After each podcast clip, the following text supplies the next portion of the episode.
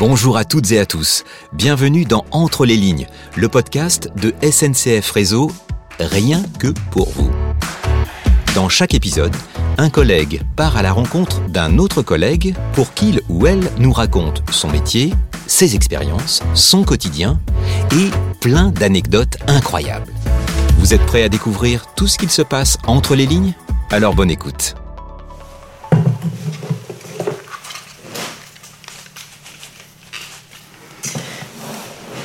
Bonjour à tous, je suis Léa, agent télécom à l'ASTI, agent service télécom informatique pour la Bourgogne-Franche-Comté à Dijon.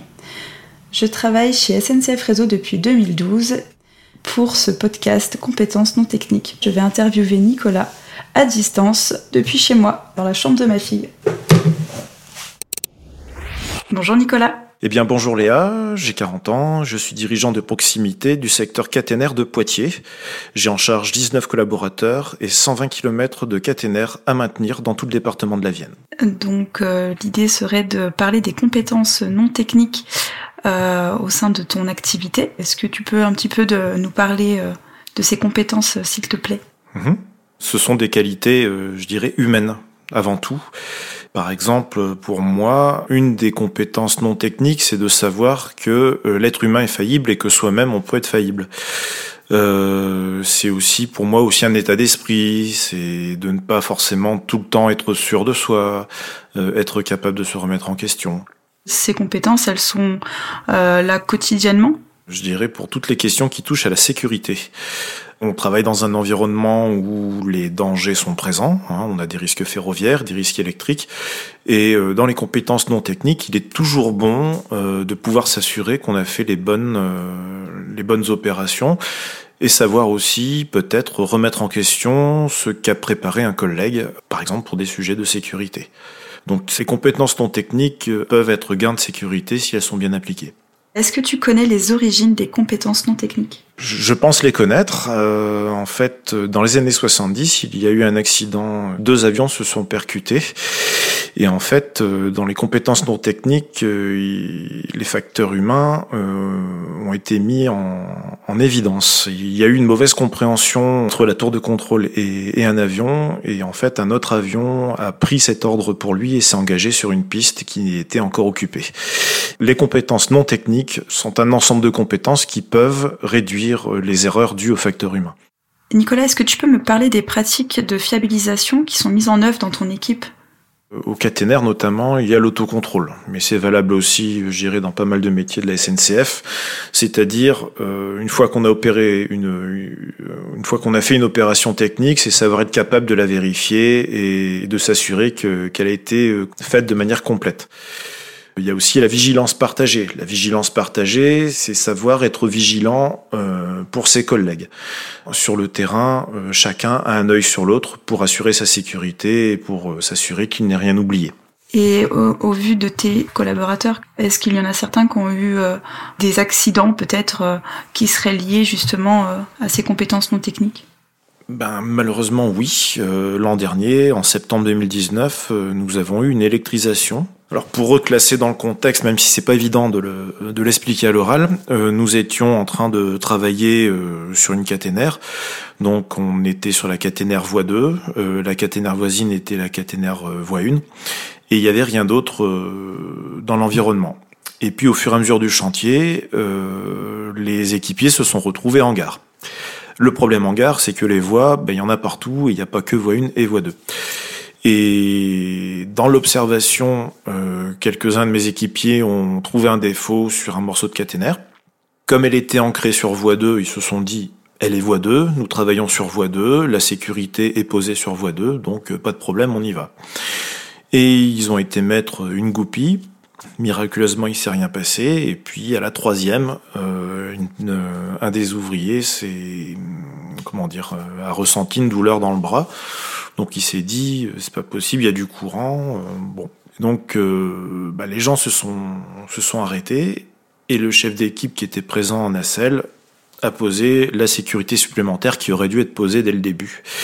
Et quand il a vu l'étincelle que ça a fait, effectivement, bah, le courant était bien présent parce qu'il travaillait sur une voie contiguë mais qui était alimentée. Donc c'est dû à quoi en fait Des habitudes alors c'est déjà une mauvaise habitude de ne pas appliquer les règles de sécurité élémentaires. Hein. Ce perchage, on appelle ça l'équipotentialité. C'est le fait de mettre au même niveau de tension euh, les, les éléments sur lesquels on travaille.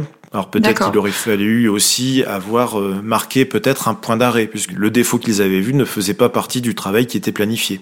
Euh, là aussi, une des compétences non techniques qui, qui aurait pu être mise en, œuvre, ça aurait été de faire un point d'arrêt, de d'y regarder, je dirais, à deux fois avant d'y aller.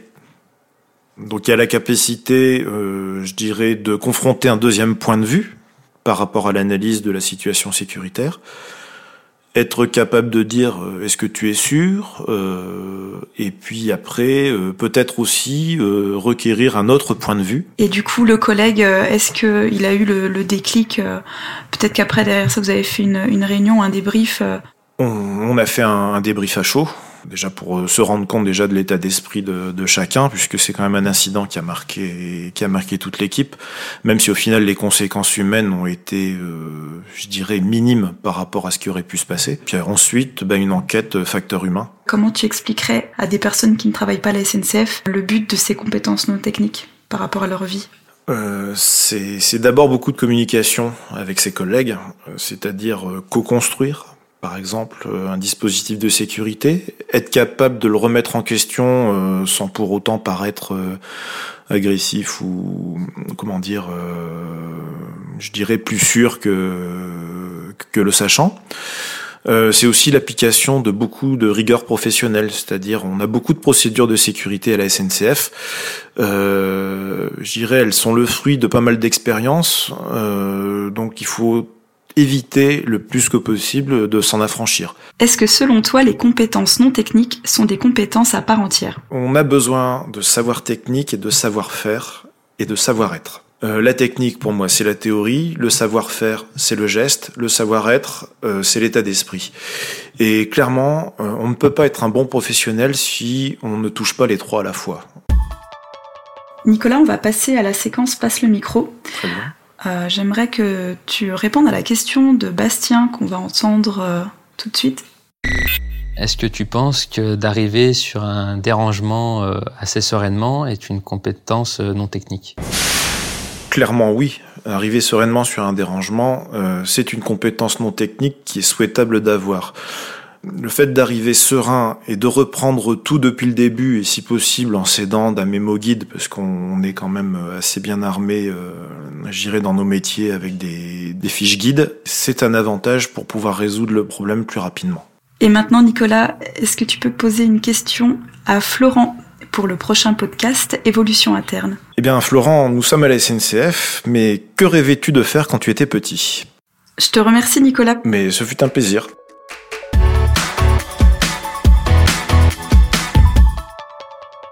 Alors grâce à Nicolas, on en sait plus sur les compétences non techniques. Ça te dit une petite info en plus? Ok, c'est parti. La sécurité de chacun, la tienne, celle des collègues et même celle des usagers repose sur des règles, des normes, des process.